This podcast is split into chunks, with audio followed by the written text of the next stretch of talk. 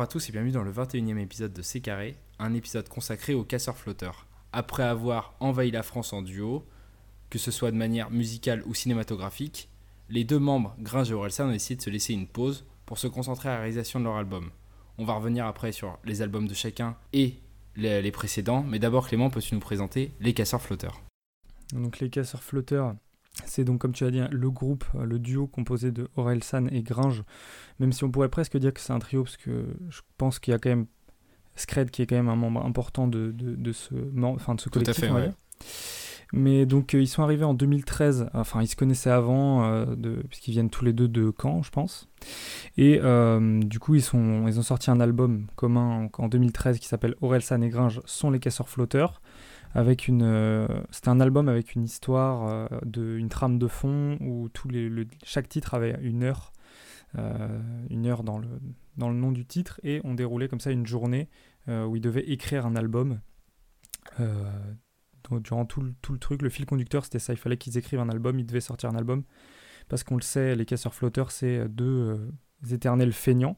Ils en ont d'ailleurs fait une série qui s'appelle Bloqué, qui reprend un peu ces deux personnages qui sont les casseurs flotteurs. Et ensuite, ils ont fait un film, Comment c'est loin, et donc le, le, leur deuxième album fait un peu office de, de bande originale de ce, film. Et encore une fois, le synopsis est le même, c'est deux les deux rappeurs qui doivent fournir un, album, fournir un projet euh, dans un temps réduit. Donc euh, voilà, un petit peu, euh, si on peut résumer le, l'existence des casseurs flotteurs, les deux projets qu'ils ont sortis, on peut les résumer à ça un petit peu. Alors tu l'as dit, voilà, c'est, un peu leur, leur leitmotiv, c'est ils se font passer pour des, pour des grands feignants, pour des grands branleurs, alors que c'est, des mecs qui taffent beaucoup, euh, voilà, que ce soit dans le cinéma, euh, ils ont un côté vestimentaire aussi, puisqu'ils ont une marque de vêtements, enfin Orelsan a une collaboration euh, Ouais. avec Reebok qui est à venir. Et finalement, quand le troisième album de Orelsan sort l'année dernière, et ben, on a encore cette image de, de, de Orelsan euh, très, euh, très fainéant, très, euh, très branleur, qui laisse sa vie passer, en fait, qui laisse le temps passer entre ses doigts. Et euh, c'est un album qui va prendre tout ça à, à revers, qui va, on peut le dire, qui va surprendre énormément de gens parce que, à part un ou deux titres qui sont hors propos comme basique, voilà, c'est un Mm. album qui va parler de sa vie, de, de tout ce qu'il a fait avant, de tout ce qu'il n'a pas fait forcément avant, de tout ce qu'il aurait aimé faire. Et finalement, on s'est retrouvé face à un Orelsan très adulte et on quittait le, le, le Orelsan gamin. Et, euh, et c'était, c'est, je pense que c'est quelque chose de très important pour introduire euh, l'album dont on va parler aujourd'hui, puisque c'est l'épilogue euh, de cet album-là.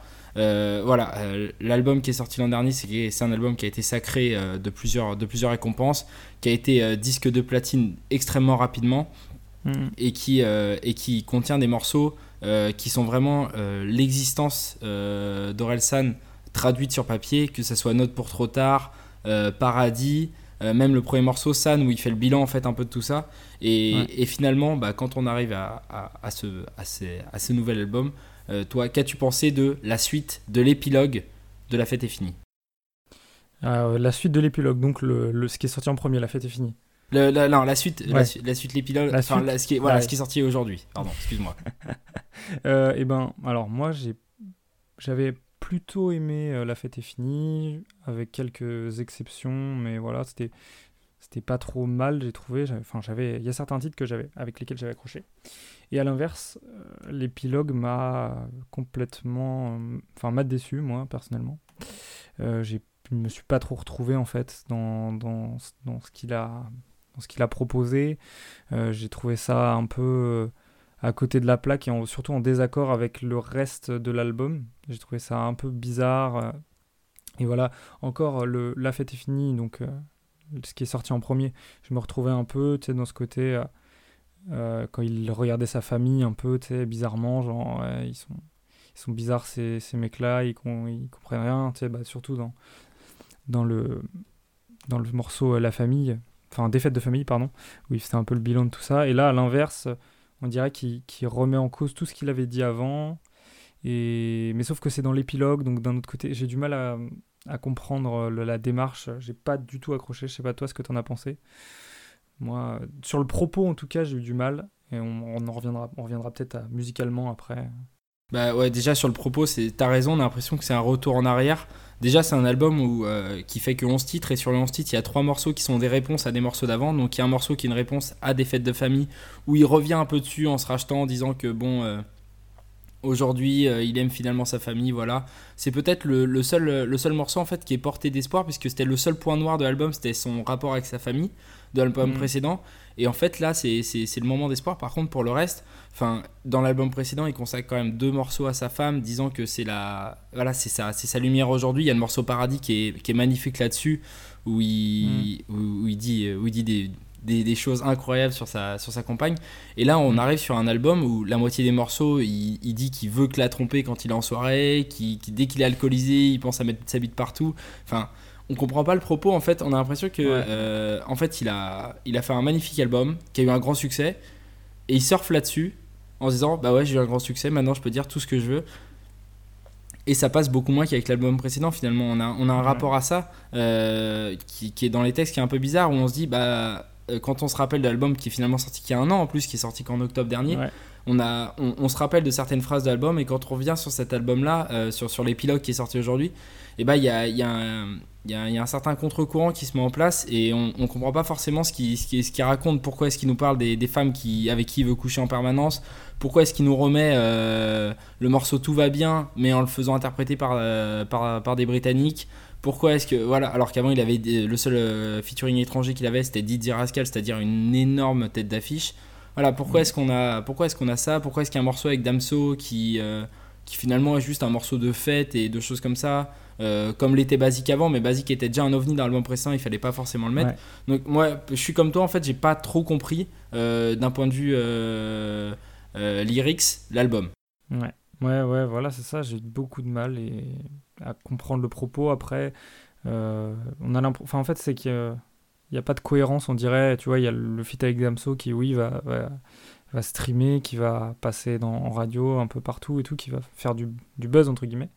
Mais je sais pas, ouais, y a, il manque, euh, y a un manque de cohérence, de lien à tout ça, j'ai l'impression. Je trouve en tout cas. Et musicalement, qu'as-tu pensé de l'album? Au-delà des paroles, qu'as-tu pensé de la, musique dans cet album? euh, Bah écoute, euh, moi franchement, j'ai pareil, encore une fois, hein, je vais un peu pas cracher sur l'album, mais voilà, je vais l'enfoncer un peu pour moi. Enfin, ouais, j'ai pas, j'ai pas accroché autant que que, que le précédent, à part Rêve Bizarre, que... mais j'ai eu du mal au début, Rêve Bizarre, à le prendre. J'avais l'impression en fait que c'était juste euh, ce que fait Orelsan et ce que fait Damso mis ensemble sans trop, trop de cohérence et tout. Au final, la force de l'entendre, euh, ça commence à passer, je trouve, je commence à apprécier. Mais ouais, musicalement, je suis un peu, je suis un peu déçu aussi, j'ai du mal. Enfin, tu vois, la famille, la famille, je trouve, je trouve ça chiant au possible. Enfin, j'ai pas, pas eu. Après, comme tu dis, il y a trois phases B. J'ai pas eu. Je me suis pas senti vraiment euh, transporté dans l'album, quoi, musicalement. Ouais, et puis il y a des. Ouais, ouais, y a, sur la famille, la famille, c'est vrai que c'est assez, assez pauvre. Et là où, où il avait réussi à bien mélanger euh, rap et chant, alors qu'il l'admet lui-même, c'est pas quelqu'un qui chante super bien. Il avait réussi à très bien le faire sur, euh, sur, sur l'album précédent. C'est dans même un peu de l'autotune sur la lumière, mais, mais par parcimonie en fait. Bah là en fait, Même dans ma ville entraîne, dans ma ville entraîne. Dans ma ville entraîne, exactement, c'était très bien fait, c'était super bien comme euh, et justement il parlait de de, de de, faits réels et on le sait s'entraîner. Et là, en fait, comme on n'a pas ça, on, peut, on, on, a tendance à se focaliser sur la, sur la musique. Et il y a des morceaux, les deux morceaux à la suite, Excuse ou mensonge, j'ai dit moi, euh, j'ai énormément de mal à écouter. Je les ai trouvés quasiment inaudibles, en fait, dis-moi, avec les chœurs qui sont derrière, qui répètent. Euh, on dirait un peu une musique, euh, tu sais, les musiques des charmeurs de serpents, là, voilà, on, dirait un peu ça derrière. Je trouve ça absolument. Ouais, j'ai pas du tout aimé. Et, euh, et c'est bizarre parce que pourtant, c'est Scred, c'est Phase qui font les, qui font les morceaux, donc c'est ouais. des mecs quand même qui ont un certain background et qui savent faire des, faire des bonnes prods. Mais ces morceaux-là, bah, je les trouve un peu dissonants. Je trouve qu'il n'y a, pas, a pas vraiment de il n'y a pas vraiment de, de, bonne idée dans le morceau. En fait, c'est une répétition. D'ailleurs, ces deux morceaux qui suivent, on ne sait pas pourquoi il n'en a pas fait qu'un seul, parce que finalement, c'est quasiment le même morceau. Euh, le morceau Discipline, c'est pareil, ça part au départ d'une bonne idée, il y a une bonne prod, et tout d'un coup, il se met à faire n'importe quoi dessus, et ça part un peu dans tous les sens, et tu sais plus trop où te concentrer. Enfin, c'est vrai que, en fait, il peut-être qu'il n'y avait pas besoin de faire un épilogue à, à, La fête est finie, et peut-être que le meilleur épilogue de La fête est finie, finalement, c'est Note pour trop tard euh, peut-être que c'était la meilleure façon de faire un épilogue, ce morceau. Ouais, c'est vrai qu'en plus, euh, c'était vraiment un des morceaux bah, bien réussis de l'album, qui était, qui était vraiment introspectif et qui en même temps pouvait parler à tout le monde. C'était une belle, euh, une belle façon, ça aurait été une belle façon de commencer quelque chose ou de le, enfin, ou de le finir comme il l'avait fait. Et je trouve qu'il a, enfin j'ai l'impression en tout cas qu'il n'a pas su s'arrêter au bon moment sur ça, quoi, sur, euh, sur ce hmm. projet-là. Ouais, t'as raison, ouais. Je pense que je pense qu'on peut on, peut dire ça. Il aurait peut-être fallu s'arrêter euh, à ce qui avait été hmm. fait précédemment et pas et pas à ce qui est fait là. Passons si, tu veux bien, à l'album de Gringe, son éternel comparse euh, des casseurs flotteurs, l'anonyme aux multiples platines, comme il se définit lui-même. Euh, c'est vrai qu'en dehors du, grand public qui connaît casseurs flotteurs, euh, voilà comme identité, et puis de certains fans de Orelsan qui connaissaient bien Gringe, on n'avait pas eu de solo de Gringe qui a décidé de sortir son premier album à 38 ans. Qu'as-tu pensé de Enfant Lune? Eh bien écoute, Enfant Lune, c'est un projet que j'ai au final, euh, plutôt bien aimé. Je m'attendais pas trop. Je m'attendais pas trop en fait, je t'avoue. Euh, je trouve qu'il y a eu, ça a été, enfin, je sais pas si ça a été une réussite, mais moi j'ai trouvé que c'était un projet sympa, sans pour autant que ce soit, tu vois, un projet super ou le projet de l'année. Je trouvais ça sympa. Il y avait des, il a eu des bons featuring, que ce soit bah, le fit, euh, le titre majeur, on va dire, de l'album avec Aurel San, Sucon Blaze et Vald. Euh, il y a eu aussi euh, Nemir, bah, un feat avec Orelsan et des feats un peu plus. Enfin, un feat avec euh, Diamond Declos pour les, pour les featuring un peu plus rap. Et après, le, le featuring avec Léa Castel qui est, qui est assez. qui change un petit peu de, du, du, paysage rap. Et, et DJ, le. le, le Oula, j'ai du mal à parler. Le morceau avec, DJ Pone, Paradis Noir, qui était aussi sympa. Donc j'ai trouvé que le fait de ramener comme ça toutes ces personnes, ça a été plutôt une réussite pour l'album, je trouve. Et après, euh, dans l'ensemble, voilà, comme je te disais, j'ai bien aimé euh, la, plupart des, titres, même si voilà, c'est pas non plus euh, transcendant, surtout à cette période fin d'année où il y a quand même beaucoup, beaucoup, beaucoup de projets qui sortent. Voilà, mais j'ai trouvé que c'était quand même un projet sympa. Je sais pas ce que toi t'en as pensé. Bah écoute, au final, si on devait retenir que la partie musicale, je serais assez mitigé sur cet album euh, que mm. je trouve peut-être un peu trop pop pour euh, ce que devrait faire Gringe. Mais en fait, lorsqu'on se concentre sur les paroles, bah, c'est là où j'ai été super surpris et vraiment agréablement surpris parce que c'est un album super introspectif où il parle de euh, ses amours déçus et il en parle vraiment comme bah, si c'est si c'est lui le loser de l'affaire, bah, il se décrit comme un loser et puis c'est tout. Si c'est lui le connard, il se décrit comme un connard. Il se donne jamais le bon rôle, mm. il se donne le rôle honnête. Il y a le morceau Scanner, donc tu as parlé avec Léa Castel qui est sur son frère. Euh, qui est un morceau euh, assez pudique finalement, mais où il, voilà, où il parle de la maladie de son frère. Et c'était. Moi, personnellement, je connaissais très peu Gringe et je ne savais pas qu'il avait, qu'il avait vécu ça et qu'il y avait ça dans sa, dans, dans sa vie. Mm. Euh, il y, a, il y a aussi le morceau sur son père pièce détachée qui est juste avant en fait c'est des morceaux vraiment introspectifs qui arrivent en fin d'album où il, où il parle de, de, son enfance il parle de, de son adolescence des, des, gens de sa famille qui sont voilà, qui, qui, ont fait, qui ont fait ce qu'il est aujourd'hui, euh, par un père absent, par un frère malade. Euh, puisque son frère a une alors je crois que c'est je crois qu'il est schizophrène euh, son frère à cause d'une consommation trop importante de drogue comme, mhm. comme comme le dit Gringe dans le morceau mais finalement j'ai trouvé que bah, les morceaux rap il se faisait bouffer par ses invités et c'est peut-être là où, je mets un bémol sur l'album c'est à dire qu'il se fait bouffer par Orelsan sur Déchiré il se fait bouffer par Sucon Blazadé sur Qui dit mieux mais en même temps si t'invites Sucon euh, ouais. Voilà, c'est, tu sais à quoi t'attendre. Il, s'est, il, se fait, payer. Exactement. Il se fait bouffer par Nemir sur euh, jusqu'où elle-même euh, d'un point de vue vocal parce que Nemir est un, est un très bon chanteur et, et, tant mieux qu'il s'oriente là-dessus. Mais après, au niveau des paroles, bah, j'ai, trouvé qu'il, arrivait à écrire de façon suffisamment précise pour qu'on comprenne les choses, mais en même temps assez pudique pour pas non plus gêner les gens qui sont concernés parce que je pense pas que son frère ait envie qu'on qu'on mm. dise en direct que voilà, il est, il est schizophrène parce qu'il a consommé énormément de drogue et voilà. C'était une façon très fine de, de l'apporter et finalement j'ai trouvé ça plutôt pas mal. Ouais, c'est vrai. Je trouve, enfin, c'est peut-être aussi le fait qu'il sorte un premier album aussi tard, on va dire. Ouais, peut-être. Qu'il soit en mode de, un peu, bah, du coup, confidence. Tu vois, et oui, j'ai trouvé ça aussi bien parce que c'est vrai que on connaît pas trop. En soi, quand tu réfléchis à Casseur Flotteur, tous les feats qu'il a pu faire avant sur les albums d'Orelsan, tu te rends compte qu'en fait, tu sais pas grand chose. En fait, c'est il y a beaucoup dans ce qu'il dit, il y a beaucoup de peut-être d'ego trip, euh, un peu de Tout à fait, trucs un peu euh, désuets, on va dire. Et là, il rentre vraiment dans le dans le dur du sujet, dans sa vie, et il le fait de façon fine. Et voilà, il assume. C'est vrai qu'il y, a ce côté pop dont tu parles, mais je trouve que c'est quand même assumé. Et voilà, c'est quand même. C'est un truc assez. Je vais pas dire audacieux, mais voilà, on sent que il est un peu rattrapé par, par le temps, tu vois, et voilà, faut, il fait ce qu'il a envie, et je trouve ça, dans l'ensemble, plutôt cohérent et assez réussi. Ouais, t'as raison. Peut-être que c'est son âge aussi qui lui fait. Euh, enfin, c'est un exutoire pour lui d'en parler à cet âge-là. Et il peut vraiment parler de tous ses amours déçus et de tous ses problèmes mm. familiaux dans un album où peut-être qu'avant il aurait juste fait de l'ego trip. Et d'ailleurs, il y en a sur quelques morceaux et c'est peut-être les, les moins bien réussis ou ceux où justement il se fait, il se fait, il se fait manger par, euh, par ses invités. Ouais, il faudrait peut-être qu'il fasse une, une, mixtape ou un EP de kickage. Tu vois, oui, voilà, ouais. Voilà, ce mm. serait pas mal. Mais, mais dans l'album en tant que tel, euh, je l'ai trouvé pas mal.